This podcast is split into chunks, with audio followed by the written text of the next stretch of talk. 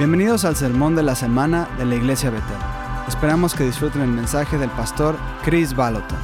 Para obtener más información acerca de este podcast y otros recursos, visiten betel.com. Buenos días, es tan bueno estar con ustedes en este momento tan difícil. Todas las cosas obran para bien para aquellos que aman a Dios y son llamados de acuerdo a su propósito. Entonces tenemos esta promesa de que Dios resuelve todo para bien al final, así que si no es bueno, no es el fin y le contaremos a nuestros hijos y nietos sobre esta temporada que vivimos. y el Señor nos ha preparado para esta temporada y somos la luz del mundo. y somos una ciudad situada en una colina que no puede ser escondida. Isaías 60. Hemos estado leyendo y predicando Isaías 60 durante más de 40 años.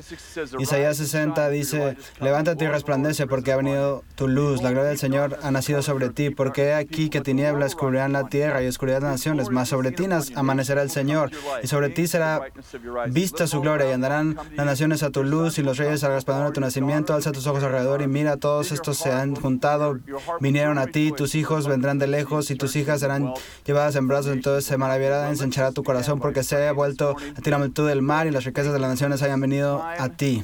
Empecemos por ahora esta mañana, Señor, te damos gracias por este tiempo que tenemos para estar en esta temporada como una luz en medio de la oscuridad, podemos ser la esperanza en medio de la desesperanza, podemos ser sanidad en medio de la enfermedad, podemos ser la prosperidad en medio de la pobreza.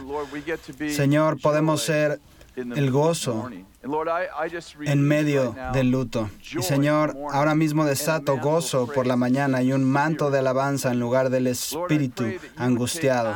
Señor, te ruego que tomes las cenizas y que nos des belleza por esas cenizas. Te agradecemos, Dios, que nada es imposible contigo. Amén.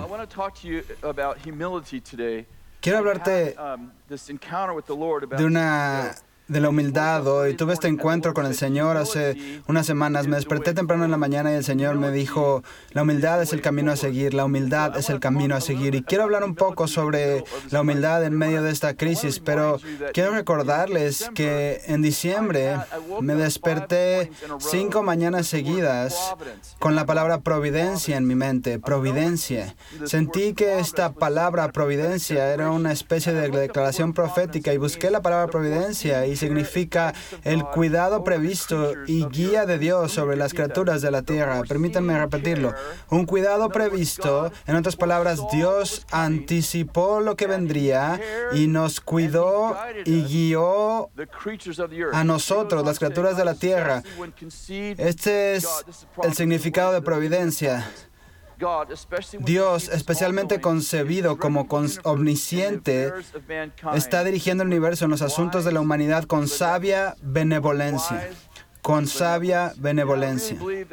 Realmente creo que el Señor nos preparó hace mucho, probablemente hace muchos años, pero en diciembre nos decía que Él es providencia, Él es nuestra protección divina en medio de una temporada complicada, que Él se mantiene como el líder, como nuestro líder y nuestro capitán. Y estaba pensando en Josué, cómo Josué lleva a la gente a la tierra prometida y se supone que debe tomar esta ciudad amurallada llamada Jericó, que en realidad tiene una doble muralla. Tenía una pared exterior y una pared interior, así que si pasas por encima de una pared, quedabas atrapado entre dos paredes. Y esta es la noche antes de que se, se supone que tome Jericó y tiene miedo y sale al muro para inspeccionarlo y crear un plan de batalla. y llega a la ciudad y ve a un hombre con una espada desenvainada. y es un ángel y dice, ¿estás en nuestra contra o a favor de nosotros? ¿Estás en nuestra contra o a favor de nosotros? Y el ángel dice, no. ¿Estás en nuestra contra o a favor de nosotros? No, no. En la prueba de Josué solo había dos respuestas, ¿estás a favor nuestro o en nuestra contra? Y el ángel dice, no, más bien he venido como el capitán del Señor de los ejércitos. La pregunta no es, Josué, estoy de tu lado, la pregunta es, ¿estás tú de mi lado? Y quiero decirte que el Señor es por nosotros y nos está guiando a través de esto, nos está guiando a través de este virus. Todo lo que tenemos que hacer es seguirlo. Recuerdo que hace años estaba pasando por un momento difícil, compartí esto en diciembre cuando hablé sobre el mensaje de la providencia y estaba pasando por un momento difícil y tenía todas estas palabras proféticas sobre ir al norte, pero todas las circunstancias como José en el Antiguo Testamento, cuando Dios dijo, vas a ser gobernante, pero lo que pasó después fue que terminó en esclavitud y luego en la cárcel. Estaba pasando por una de esas temporadas en las que todas mis declaraciones proféticas decían norte, pero yo iba al sur y esto duró por un par de años y yo pensaba, ¿qué pasa? Creo que esas declaraciones están equivocadas, creo que voy a cambiar mi camino y tomar un camino diferente. Y luego tuve esta visión, fue una visión intensa y el Señor caminaba por este camino y había gente que se oponía a Él, eran como jugadores de fútbol americano, una línea defensiva de fútbol americano y estaban de pie con una postura para detener o querer desplazar al Señor de su camino. Y estaban parados en medio del camino defendiendo el camino. Y el Señor los agarraba y los echaba fuera del camino. Por supuesto, es una visión como del Antiguo Testamento. y los lanzaba, los lanzaba como muñecos de trapo. Y en la visión, yo era el siguiente. Y cuando se acercó, recuerdo que nuestros ojos se encontraron y recuerdo la intensidad del momento. Me miró y me dijo, quítate de mi camino, fuera de mi camino. Y en el sueño pensaba, ¿debería hacerlo o no? Y de repente extendió la mano como si fuera a agarrarme y me moví y pasó a mi lado. Sin mirar atrás, solo dijo, ahora sígueme. Ahora sígueme. Entonces, a veces pienso que estamos en estas temporadas donde no conocemos el futuro, Parece que el futuro es incierto, pero ¿cuántos entienden que cuando el futuro, el futuro es incierto, la persona con la que estamos nos brinda confianza? Ahora mismo tal vez no sabemos qué hacer. Puedes pensar, bien, estoy acorralado, estoy haciendo lo que el gobierno nos ha pedido, que hagamos, me estoy quedando en casa, no sé qué más hacer. Y quiero decirles, lo que tenemos que hacer ahora es ser humildes y seguirlo a Él humillarnos y seguirlo a Él.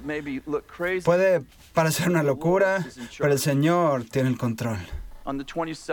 El 27 del mes pasado ya compartí esto, pero me desperté temprano en la mañana con esta gran voz de estruendo en mi espíritu que decía, la humildad es el camino a seguir.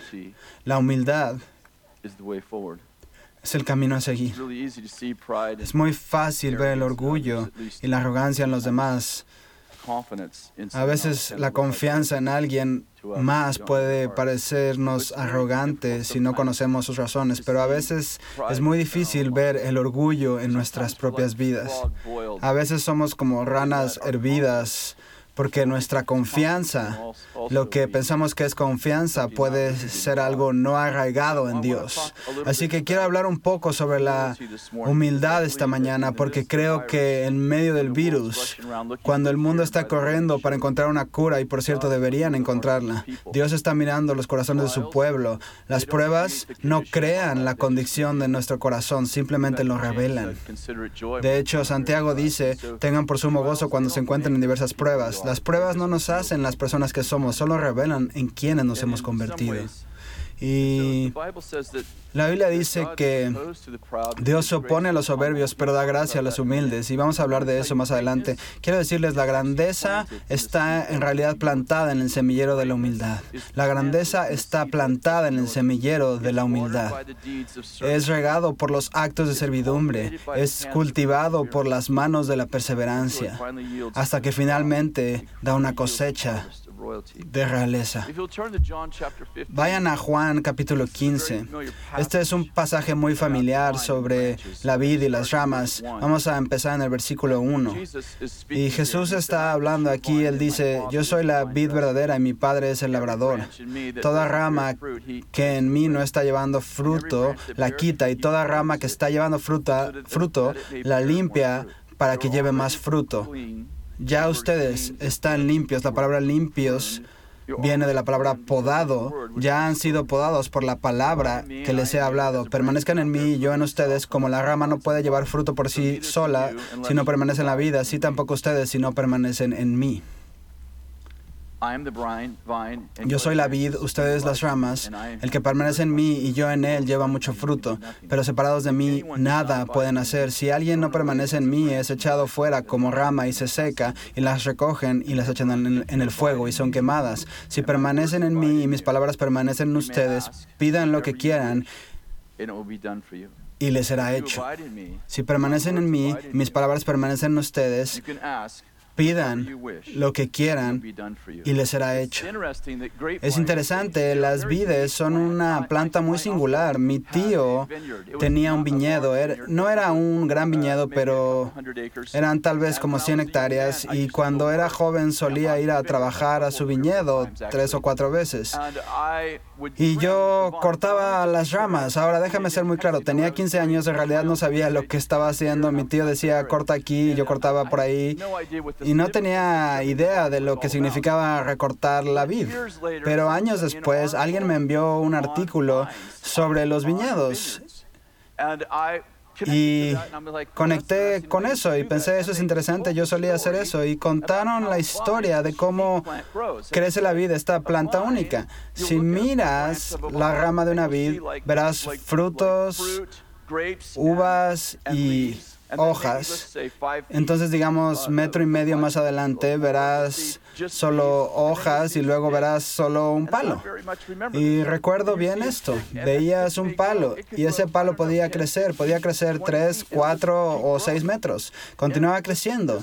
Y este artículo hablaba de cómo las vides crecen y que las vides en realidad gastan toda su energía, todo su alimento, extendiendo su vid hasta que literalmente no tiene ningún fruto en la rama.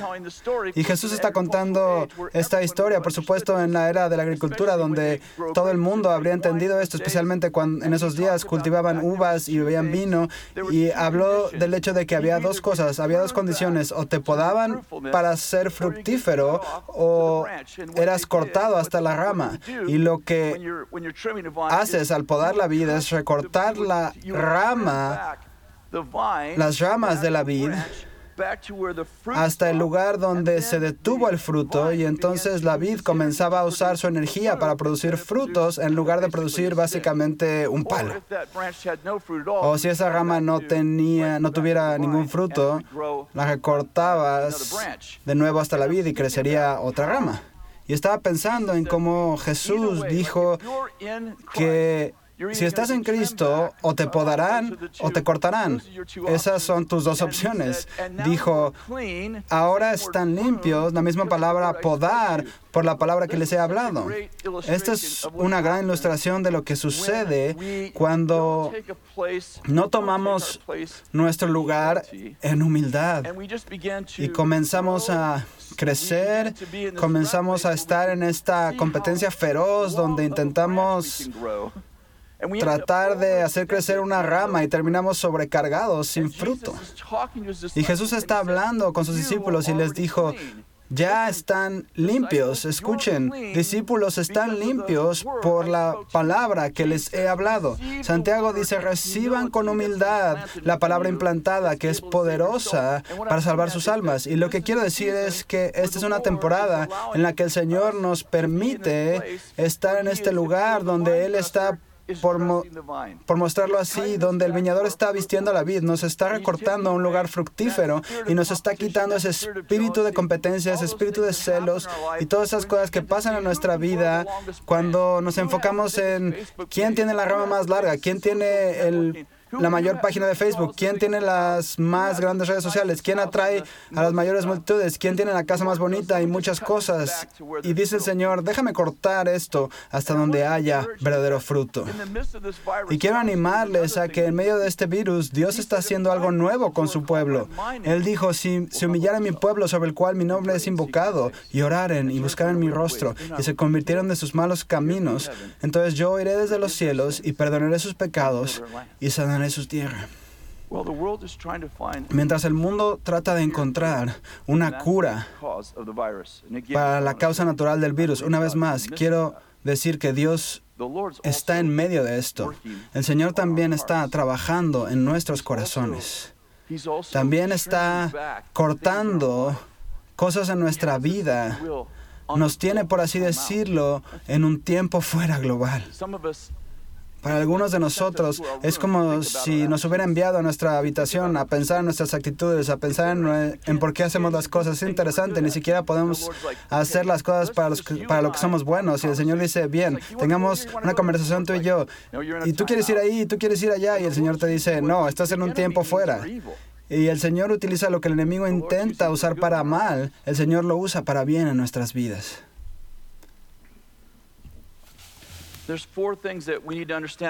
Hay cuatro cosas que debemos entender sobre la humildad. Número uno, la humildad dirigida hacia Dios debe ser demostrada en nuestra relación con las personas. Soy humilde, es gracioso, nadie más a tu alrededor está viendo esto. En 1 de Pedro capítulo 5, versículo 5, Pedro escribe, igualmente jóvenes, estad sujetos a los ancianos, no nos gusta esa palabra, ¿verdad? Y todos todo el mundo, revístanse de humildad, sumisos unos a otros, porque Dios resiste a los soberbios y da gracia a los humildes. Humillaos pues bajo la poderosa mano de Dios para que Él os exalte cuando fuere el tiempo. Cuando fuere tiempo. Este es un hermoso pasaje, pero expresa esta verdad que la humildad debe ser expresada con otras personas. No puedo solo decir, bueno, Dios es mi Salvador, estoy sometido a Dios, soy humilde en referencia a Dios y Dios dice, no, no, no, no, tu humildad con Dios necesita ser expresada en tu relación con la gente. Y Él dice, humíllate bajo la poderosa mano de Dios. Soy humilde bajo la poderosa mano de Dios, sí, pero la gente que te rodea necesita experimentar tu humildad, mi humildad. Necesitan experimentar nuestra humildad. Y me encanta esto, Dios se opone a los orgullosos. No es interesante que incluso un Dios de nuevo pacto diga, me opongo a ti cuando eres orgulloso. A veces corremos contra el viento porque tenemos esta ambición egoísta y pensamos, todo se trata acerca de nosotros. Soy el héroe de la película. Y Dios dice, no, no quiero que seas el héroe de la película. Yo soy el héroe de la película y tú eres el sirviente. Número dos. Número dos, cuatro cosas que debes entender sobre la humildad. Una gran cantidad de gracia está reservada para los humildes. Santiago escribe sobre esto. Santiago capítulo 4, versículo 6. Pero Él da mayor gracia. Pero Él da, hablando de Dios, mayor gracia. Por eso, por esto dice, Dios resiste a los soberbios y da gracia a los humildes. Da mayor gracia a los humildes. ¿Qué significa gracia? Bueno, obviamente significa un favor inmerecido, pero también es el poder operativo de Dios es lo que nos da la habilidad, en este caso, de pasar por las pruebas. Estoy pasando por un momento muy difícil, me siento quebrantado, me siento débil. Bueno, escucha, cuando e-, eres débil, Él es fuerte y, fuerte y Él te da gracia de... Te da, te da gracia, te da la capacidad de hacer lo que no podías hacer un segundo antes de recibirla. Él te da gracia cuando te humillas, cuando vas bajo. ¿Cuántos saben que, cuando, que estamos creando un camino para llegar a la cima cuando vamos bajo? Recuerden, Él se opone a los soberbios, pero da gracia a los humildes. Se opone a los soberbios, pero da gracia a los humildes. La gracia es el camino a seguir. La humildad es el camino hacia adelante. Dios se opone a los soberbios, pero da gracia a los humildes. Número tres, no solamente Dios se opone a los soberbios, también el orgullo es autodestructivo. No solo Dios se opone a los soberbios, pero el orgullo es autodestructivo. Es como el óxido que lentamente pudre el recipiente en el que se encuentra. Proverbios 29-23, Salomón escribió esto, la soberbia del hombre lo abate, pero al humilde de espíritu sustenta la honra. Escuchen esto, el orgullo de, de un hombre, escuchen, Dios se opone a los orgullosos, pero tu propio orgullo, mi propio orgullo me abate. El orgullo en sí mismo me derrota. El orgullo en sí mismo me derrota. Número cuatro, Dios quiere exaltarnos. El objetivo final de Dios no es déjame aplastarte. El objetivo final de Dios es exaltarte, exaltarme. Somos hijos de Dios. Cuando nos humillamos, es cuando Él nos exalta. Es correcto. Contrario, contrariamente a la opinión popular, el objetivo final de Dios para nosotros es que cada uno de nosotros sea grande, asombroso y glorioso. Su recompensa por la humildad es ser promovido. Jesús lo puso así. Lucas capítulo 1, versículo 52. Ha quitado a los poderosos de sus tronos y ha exaltado a los humildes. Ha quitado a los poderosos de sus tronos y ha exaltado a los humildes. La humildad más nada es igual a promoción. Déjame decirlo de nuevo, humildad más nada es igual a promoción. Es estupendo tener talento y dones y educación, experiencia, etc. Pero una persona que carece todas estas ventajas, pero abraza la humildad, seguirá siendo promovida. Déjame decir esto, es bueno ser culto. En realidad estoy a favor de la educación. Tenemos la Escuela de Tecnología de Betel, tenemos un conservatorio de arte, tenemos una escuela de ministerio, estamos creando una universidad, queremos tener una universidad de Betel, educación Betel. Es increíble ser culto. Por supuesto es genial tener experiencia, es grandioso acrecentar tu habilidad, es genial incluso ser inteligente y tener la mente de Cristo y tener la mente de Dios. Todas esas cosas son importantes en nuestra vida y no voy a minimizar eso, pero digo, que puedes no tener ninguna de esas ventajas, pero si te humillas, aún así serás exaltado. La humildad más nada es igual a promoción. La adversidad puede ser la madre de la invención, pero la humildad es el padre de la promoción. Quiero hablar de la humildad estratégica. En Juan capítulo 13, vayan ahí conmigo. Juan capítulo 13, vamos a leer desde el versículo 1, estoy leyendo de la Biblia de las Américas. Antes de la fiesta de la Pascua, sabiendo Jesús que su hora había llegado para pasar de este mundo al Padre, habiendo amado a los suyos que estaban en el mundo, los amó hasta el fin. Y durante la cena, como ya el diablo había puesto en el corazón de Judas Iscariote, hijo de Simón, el que lo entregara, Jesús, sabiendo que el Padre había puesto todas las cosas en sus manos y que de Dios había salido, y a Dios volvía, se levantó de la cena y se quitó su manto y tomando una toalla se la ciñó. Versículo 5. Luego echó agua en una vasija y comenzó a lavar los pies de los discípulos y a secárselos con la toalla que tenía ceñida. Entonces llegó a Simón Pedro y éste le dijo, Señor, ¿Tú lavarme a mí los pies? Jesús respondió y le dijo, ahora tú no comprendes lo que yo hago, pero lo entenderás después. Esta es una parte poderosa de este versículo, una parte poderosa de este pasaje. Ahora tú no comprendes lo que yo hago, pero lo entenderás después. Pedro le contestó, jamás me lavarás los pies. No sé por qué, pero me identifico con Pedro cuando dice, no, no puedes lavarme los pies. Y entonces Jesús dice, si no te lavo los pies, no tienes parte conmigo. Y Pedro dice, bueno, entonces todo mi cuerpo. Jesús le dijo, el que se ha bañado no necesita lavarse, excepto los pies. Me encanta Pedro, siento que me identifico tanto con su personalidad, siento como si fuera un Pedro. Digo, estoy dentro completamente, ¿o no? Y Jesús dijo, y vosotros estáis limpios, pero no todos. Y continúa, porque sabía quién le iba a entregar, y por eso dijo, no todos estáis limpios. Entonces, cuando acabó de lavarles los pies, tomó su manto y sentándose a la mesa otra vez, les dijo, ¿sabéis lo que os he hecho? Vosotros me llamáis maestro y señor, y tenéis razón, porque lo soy. Pues si yo, el Señor y el Maestro, os lavé los pies, vosotros también debéis lavaros los pies unos a otros, porque os he dado ejemplo para que como yo os he hecho, vosotros también hagáis. En verdad, en verdad os digo, un siervo no es mayor que su Señor, ni un enviado es mayor que el que le envió. Si sabéis esto, seréis felices si lo practicáis. Pensé que esto era realmente profundo. Juan prepara esta escena en la que Jesús sabe que su hora se acerca. El diablo acaba de entrar en, Judas, sabe que va a la cruz. Todas estas cosas están en contra de Jesús. Prepara la escena en la que el enemigo está ganando, por así decirlo, fuerza. Los gobernantes han decidido matar a Jesús, crucificarlo. Ahora Judas está completamente endemoniado y Jesús se da cuenta de lo que está pasando. Y inmediatamente toma una toalla y toma una vasija. Él va con sus discípulos, se arrodilla y comienza a lavarles los pies. Ven aquí, Felipe, déjame lavar tus pies. Y mientras lava los pies, lava sus pies, recuerden que, que esta es una costumbre habitual en la cultura judía, lavar los pies de alguien les está lavando los pies y les dice, no saben lo que estoy haciendo ahora mismo.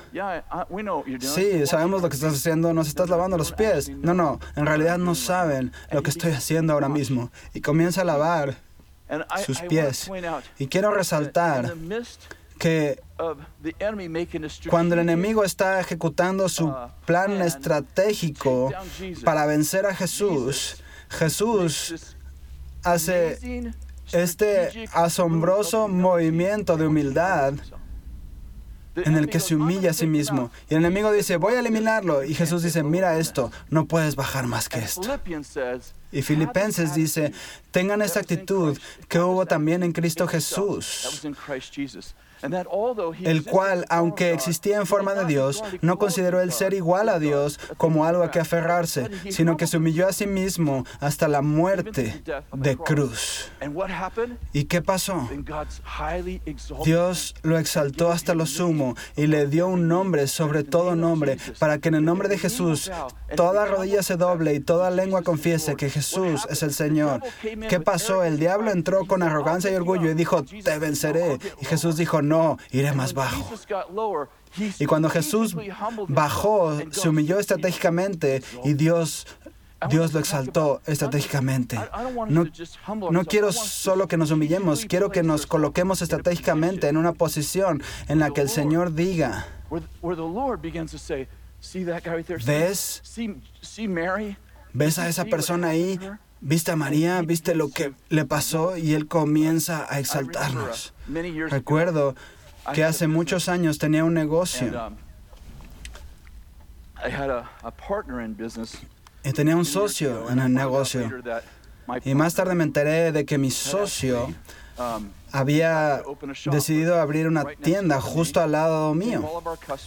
Se llevó a todos nuestros clientes y no tuvo una conversación conmigo sobre lo que quería hacer, hasta que el dueño del edificio de al lado se acercó y me dijo, oye, me gustaría que me veas una referencia sobre esta persona en particular. Y le dije, está bien, ¿por qué razón? Y me dijo, bueno, va a abrir una tienda aquí. Oh, él trabaja para mí. Descubrí que ya había enviado una carta a todos mis clientes y yo estaba muy enojado, desde luego, y me fui a casa y dije, Señor, ¿qué debo hacer? Y te diré, durante una semana estuve dando vueltas en el piso de mi casa pensando en todas las cosas que había hecho por Él y cómo pudo hacerme esto. Y finalmente el Señor dijo, ¿vas a escucharme? Pensé, ¿está bien? Supongo. El Señor dijo, oh, ¿sabes qué haría yo? Y yo dije, oh no, no quiero pensar en eso. ¿Qué haría Jesús? Algo loco y radical. Y me encontré en el suelo orando por mi amigo. Y en ese tiempo tenía cuatro tiendas en ese momento. El Señor dijo, ¿por qué no cierras esa tienda en la que Él trabaja y, trabaja y por qué no le das todo el equipo? Y pensé, oh, eso suena como un plan terrible. Finalmente decidí decirle a Kathy, ella dijo, oh, yo dije, bueno, vamos a hablar juntos. Y finalmente ella dijo, creo que es probablemente la acción correcta. Así que tomamos todo el equipo y lo pusimos en un camión de transporte, subimos todo este equipo, llenamos el camión y lo llevamos a la tienda de este hombre el día de la inauguración de la tienda, me ve y creo que pensó, oh Dios mío, ¿qué voy a hacer? Y le dije, hola, su nombre no es John. Dije, oye John, ven aquí. Él dijo, lo siento, quería decirte. Y le dije, solo quiero darte un regalo. Abrimos el camión y le dije, necesitarás equipo. ¿Por qué no te damos el equipo? ¿Por qué no tomas el equipo de la tienda que estás administrando y nos dejas ayudarte a empezar. El Señor honró eso todos los días de mi vida. Todavía recibo regalos que el Señor en los que el Señor dice, estoy atando este regalo a lo que hiciste por John.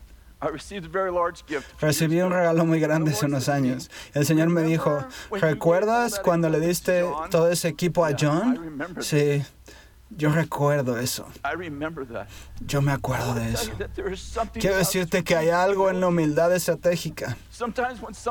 A veces cuando alguien está en nuestra contra, sé que está en nuestra reacción natural, queremos contraatacar, pero quiero decir que Jesús se humilló a sí mismo y Dios dice, puedo promover eso. Sabes, vivimos en una cultura, si estás viendo las noticias, hay una batalla política todos los días. ¿Quién se lleva el crédito? ¿Quién tiene la culpa? Es tu culpa, es la culpa de ellos, es culpa de ese país, es culpa de del presidente, es culpa del Congreso, es el gobernador que no lo hizo bien. Todos deberían ser profetas y predecir lo que vendrá. Y solo queremos culpar a alguien más. Y escucho al Señor decir, la humildad es el camino a seguir. Esa actitud de culpar al partido opuesto, a ese partido político o a ese país, eso no ayuda en absoluto. Pero la humildad es el camino a seguir. La humildad es el camino a seguir. Es interesante, uno de los reyes más malvados de la Biblia fue un rey llamado Acab. Él estaba casado con Jezabel. Jezabel y Acab eran probablemente la pareja más malvada, la pareja más famosa y malvada de toda la Biblia. Y Dios envía una palabra a Elías. Tienes que recordar que este es el Antiguo Testamento cuando Dios juzgaba a la gente, gracias a Dios por la cruz. Pero envió a Elías y le dijo, ve a decirle a Acab que le voy a hacer todas estas cosas malas. Él es malvado y voy a destruir a su gente, voy a destruir su país y puedes leerlo en el capítulo 21 Primero de Reyes. Y trae esta, terrible palabra sobre su esposa, sobre Jezabel y sobre lo que va a pasar con ella. Y continúa así. Y entonces algo loco sucede. Y sucedió que cuando acabo yo estas palabras de Elías, rasgó sus vestidos, puso silicio sobre sus carnes y ayunó y se acostó con el silicio y andaba abatido. Versículo 28. Entonces el Señor, entonces la palabra del Señor vino a Elías Tisbita diciendo, ¿ves cómo Acab se ha humillado delante de mí? ¿Ves cómo Acab se ha humillado delante de mí? Porque se ha humillado delante de mí, no traeré el mal en sus días. Este es uno de los reyes más malvados de toda la Biblia. Él y su esposa son la famosa pareja de la maldad. Todavía se hace referencia a Jezabel. Su esposa en el Nuevo Testamento es conocida como la máxima expresión de la inmoralidad. Y Dios dice, voy a hacerte todas estas cosas malas en el Antiguo Testamento y Acab se humilla y Dios le dice a Elías, ¿viste lo que acaba de hacer? Solo se humilló a sí mismo. En el antiguo pacto, este hombre malvado se humilla. Y Dios dice, vuelve y dile que no va a suceder. Hay algo sobre la humildad que debemos aprender en esta temporada. Tenemos un virus. Pensamos, podemos arreglar esto, podemos sanar esto, lograremos pasar por esto. Pedimos, Dios, ayúdenos a encontrar una cura. Dios, no podemos hacer esto sin ti. Dios, nuestras ciudades están en problemas. Dios, mi casa está en problemas. Tal vez estás enfermo, tal vez tengas a un familiar enfermo. Es bueno tener confianza, pero nuestra confianza debe estar arraigada en Dios, no en nuestra propia arrogancia, ni siquiera en la humanidad. Es bueno encontrar un lugar de humildad. Quiero compartir rápidamente algunos atributos de la humildad. 15 atributos de la humildad. Número uno, realmente oras. Es gracioso, ¿sabes? La gente lucha por tener oración en las escuelas, pero una vez que la consiguen, no oran. A veces luchamos por la oración en la escuela y ni siquiera oramos en casa. La falta de oración es la máxima arrogancia. Número dos, eres influenciable. ¿Cómo sabes si eres humilde? La gente puede influir en ti. La opinión de otras personas realmente te importa, no en el sentido de temor del hombre. No piensas, bueno, si no me ha pasado a mí, si no lo conozco, entonces no puede ser verdad. En realidad eres influenciable. Número tres, puede ser corregido sin necesidad de defenderte. Puede ser corregido sin necesidad de defenderte. No sé tú, pero a mí no me gusta equivocarme. No creo que a nadie le guste estar equivocado. Pero Dios ha puesto personas en nuestras vidas que pueden ver nuestros puntos ciegos. Y son regalos de Dios. Somos regalos de Dios para los demás. Cuando alguien llega a nuestra vida y ve algo en nuestra vida que no se siente saludable, es un regalo que tengan el coraje y que les hayas dado un lugar para hablar a tu vida. Y defenderse es no tener un corazón que escuche, que se humille y diga, es posible que tengan razón. Puedo ser corregido sin defenderme. Número cuatro, te regocijas cuando otros son celebrados. Te regocijas cuando otros son celebrados. No sé tú, pero yo puedo alegrarme fácilmente cuando alguien es celebrado por algo que no me importa, como el béisbol no me gusta mucho el béisbol. Oye, él se convirtió en un famoso jugador de béisbol. Pienso, sí, qué bien. Yo no juego béisbol, ni siquiera sé quiénes son los jugadores famosos. Es fácil celebrar a alguien en algo que no quieres. Pero ¿qué tal si celebramos a la gente que consigue lo que tú quieres? ¿Qué tan difícil es celebrar a la gente que obtiene lo que a ti te gustaría tener? La humildad celebra a la gente y se da cuenta de que su oportunidad no me quita la mía. Porque te hayas convertido en mi mundo, en un autor de bestsellers de Nueva York, no significa que yo no pueda convertirme en uno. Que Dios te promueva a ti no significa que me lo haya quitado a mí. Hay algo en la humildad que entiende que podemos celebrar las victorias de los demás. Número 5. Ningún trabajo es muy pequeño para ti. Esta la aprendí muy bien. No hay ningún trabajo demasiado pequeño para ti. ¿Sabes? Viajamos por el mundo, no estamos viajando ahora mismo. Eh, de hecho, ayer estuve ocupado en mi taller de carpintería, que en realidad fue bastante bueno. Como envíame a mi habitación y crearé algo. Pero a veces volvemos a casa y volamos a Rusia, Sudáfrica, a propósito extrañar a los rusos este año. Se supone, se supone que debería estar en Rusia ahora mismo. Dios los bendiga, rusos, Sudáfrica, Letonia, Asia, Europa, todos estos países y volvemos a casa y cuando estamos fuera somos como los héroes. Oh, nos dicen, oh, nos encanta tu palabra, oraste por mí, fui sanado y luego llegamos a casa y después llegamos de un largo viaje y entro a mi casa y mi esposa Kathy me dice, ¿puedes sacar la basura? ¿Sabes con quién estás hablando? ¿Sabes con quién estás hablando? Estoy sanando a los enfermos. Estoy profetizando a las naciones. Los reyes vienen a mí. Ella dice, todo eso está bien. Saca la basura. ¿Cuántos saben que la humildad significa que no hay ningún trabajo demasiado pequeño para ti? La humildad significa que no hay ningún trabajo demasiado pequeño para ti. Número 6. No siempre tienes que tener la razón. No siempre tienes que tener la razón. La humildad, la humildad significa que no siempre tienes que tener la razón. Número 7. Naturalmente buscas el consejo de los demás. Creo que eso se explica por sí mismo. ¿Sabes? ¿Sabes lo que hace el orgullo? El orgullo a veces no busca consejo porque el orgullo dice, bueno, soy tan inteligente como cualquier persona en esta habitación. Ciertamente, si hubiera una respuesta, yo la tendría. El orgullo dice, no voy a buscar un consejo, no voy a buscar un consejero, no voy a preguntarle a nadie más lo que debería hacer porque soy la persona más inteligente en la habitación. Pero la humildad dice, Dios da sabiduría a otras personas y en la abundancia de consejeros hay victoria.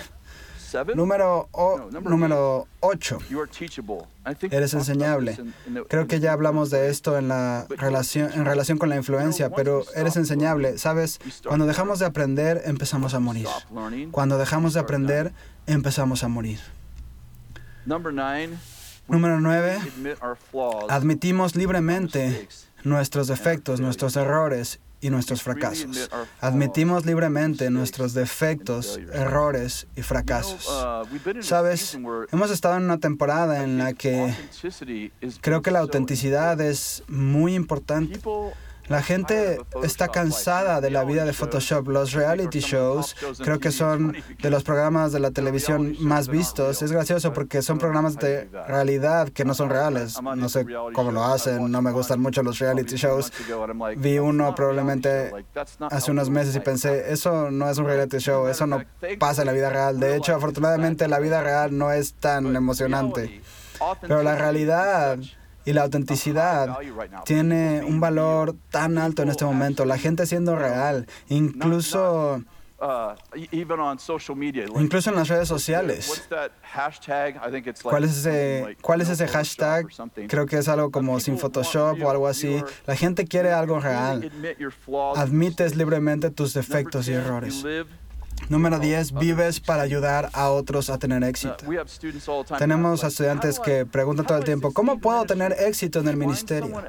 Encuentra a alguien más a quien servir y hazlos hazlos grandiosos. Presta tu fuerza a otras personas. De hecho, propongo que el éxito real en la vida, no importa lo que hagas, es encontrar a alguien más a quien puedas ayudar a que tenga éxito.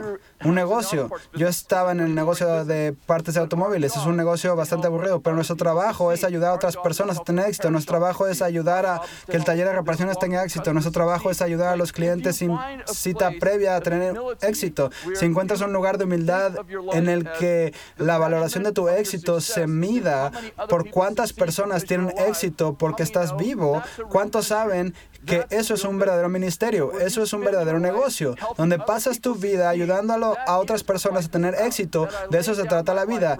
Que doy mi vida por otras personas es el mayor acto de humildad, la mayor descripción de humildad y es el camino a seguir.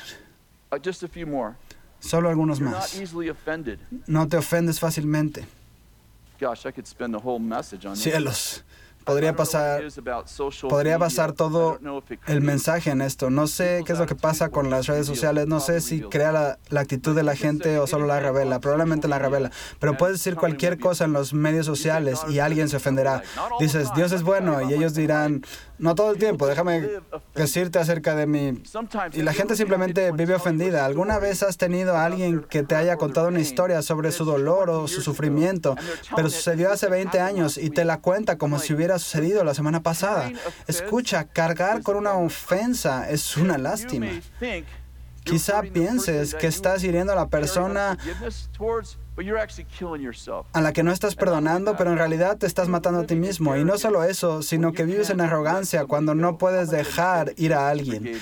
¿Cuántos entienden que Jesús te perdonó? Y eso significa que te dio la posición, el derecho y la autoridad para perdonar a otras personas. Me encanta Joyce Myers y me encanta lo que ella dijo.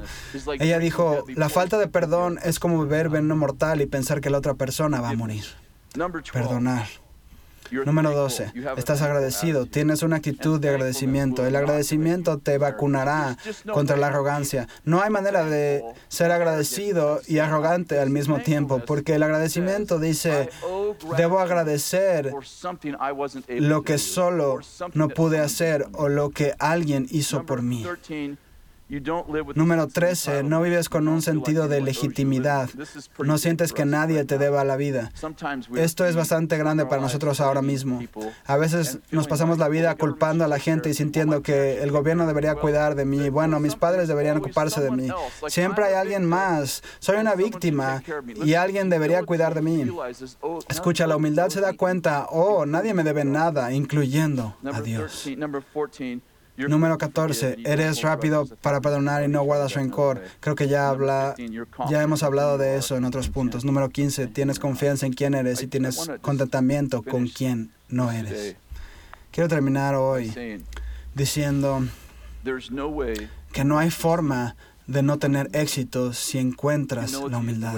La humildad es el camino a seguir. He estado orando para que nuestros gobernadores, nuestros alcaldes, nuestros funcionarios, nuestro presidente, nuestros líderes mundiales encuentren este lugar de humildad. Creo que es en la humildad que la revelación puede venir. Revelación para la restauración de los cuerpos, revelación para la cura del virus. Estoy tan convencido de que Estamos en este momento de divina providencia y el Señor nos está ayudando a pasar por este tiempo difícil, por así decirlo, esta temporada traicionera. Él nos está guiando. Él dice, solo tienes que seguirme. Señor, no sé qué hacer, solamente sígueme. Escucha, Señor. No sé si es el camino correcto. Es el camino correcto si me ves delante de ti. Nuestras opciones han sido limitadas. El Señor nos tiene un tiempo fuera. Estamos permitiendo que el Espíritu Santo busque nuestros corazones. Señor, hay alguien más a quien pueda promover. Hay alguien más a quien pueda ayudar a tener éxito. Hay algo en mí. Hay falta de perdón. Hay algo en mí que necesita ser arreglado. Escuchen, quiero decir, quiero decirlo de nuevo. Si pasas mucho tiempo escuchando las noticias y los medios, los medios de comunicación, te arriesgas a que te hiervan como las ranas en el juego de la culpa y la vergüenza del espíritu político o religioso. Y quiero decir que ese no es el camino a seguir. El camino a seguir es encontrar este lugar donde decimos, Dios, tú estás a cargo de nuestra vida, te confío en ti plenamente. Siento con tanta fuerza que el Señor está llamando a algunas personas de vuelta a Él. Siento ahora mismo que hay una fuerte sensación de que el Señor está atrayendo a algunos de ustedes de vuelta. Algunos de ustedes se han alejado tanto que dicen, el Señor nunca podría llevarme de vuelta.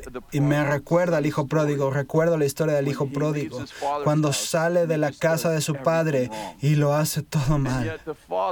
Pero el padre este padre está con esta expectativa fiel, observando y esperando a que su hijo regrese y se está preparando para el regreso de su hijo mucho antes de que él regrese. Y quiero decirte que el Padre, nuestro Padre Celestial, está esperando tu regreso. Está esperando a que te humilles y digas, como en la historia del hijo pródigo, lo estropeé. Lo hice mal. Me equivoqué.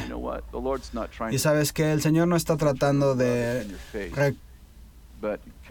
recordarte el mal que hiciste, pero la confesión, primera de Juan dice, si confesamos nuestros pecados, Él es fiel y justo para perdonar nuestros pecados y limpiarnos de toda maldad. Y quiero decirte que si estás viendo esto ahora mismo y te has alejado del Señor, siento que hay miles de personas que nos observarán en los próximos dos meses. Esta parte del mensaje tú piensas, ese soy yo, me he alejado. Quiero decirte, algunos de ustedes han caído en inmoralidad, han caído en ambición egoísta, han construido su propio castillo y el Señor dice, escucha, quiero bendecirte, quiero ser el que te bendiga. Pero no quiero que el oro, metafóricamente, que te doy, se convierta en un becerro de oro al cual sirvas. No quiero que mi bendición se convierta en tu Dios. Señor, oro en este momento por tanta gente y sabes que varios de ustedes le han dicho a Dios, si me sacas de esta circunstancia, te serviré. Y veo que hay un hombre que le has dicho al Señor cinco veces distintas, has tenido dos sobredosis de drogas. Y le has dicho al Señor cinco veces diferentes, si me salvas de esto, te seguiré pero no lo has seguido. Y el Señor te dice ahora mismo, Él te perdona, Él te ha estado esperando con misericordia. Y quiero decirles que el Señor está sanando muchos cuerpos. Algunos de ustedes están enfermos y dicen, no merezco ser sanado, he hecho esto y esto. Y Dios dice, no, no, morí para perdonar el pecado, no para perdonar los errores. Y Dios quiere que sepas que ninguno de nosotros merece ser sanado, pero ahora mismo el Señor te está sanando. Y por cierto, si te quedas enfermo cuando Dios está está intentando sanarte. Le estás diciendo a Jesús, lo que hiciste en la cruz no es suficiente para mí. Dios está sanando a la gente de cáncer de páncreas, está sanando a alguien de un tumor cerebral, es algo en tu ojo derecho, algo está sucediendo, gente con problemas de espalda y enfermedades venéreas. Dios está sanando a varias personas con enfermedades venéreas y en este momento solo quiero terminar esta transmisión diciendo, desato sanidad y salvación sobre ti en el nombre de Jesús. Jesús. Escucha, si quieres seguir a Cristo o si necesitas sanidad, solo tienes que entrar en el chat y escribir lo que necesitas y alguien se conectará contigo hoy. Ellos orarán contigo. Dios va a sanarte, Dios va a salvarte, Dios va a liberarte y Dios va a restaurar a tu familia. Yo los bendigo en el nombre de Jesús y que todo el poder, el amor y las bendiciones de Dios estén sobre ti, sobre tu casa y en todo lo que te concierne. Gracias por escuchar el Sermón de la Semana. Este podcast semanal es traducido en diferentes idiomas. Favor de visitar podcast.ibetel.org.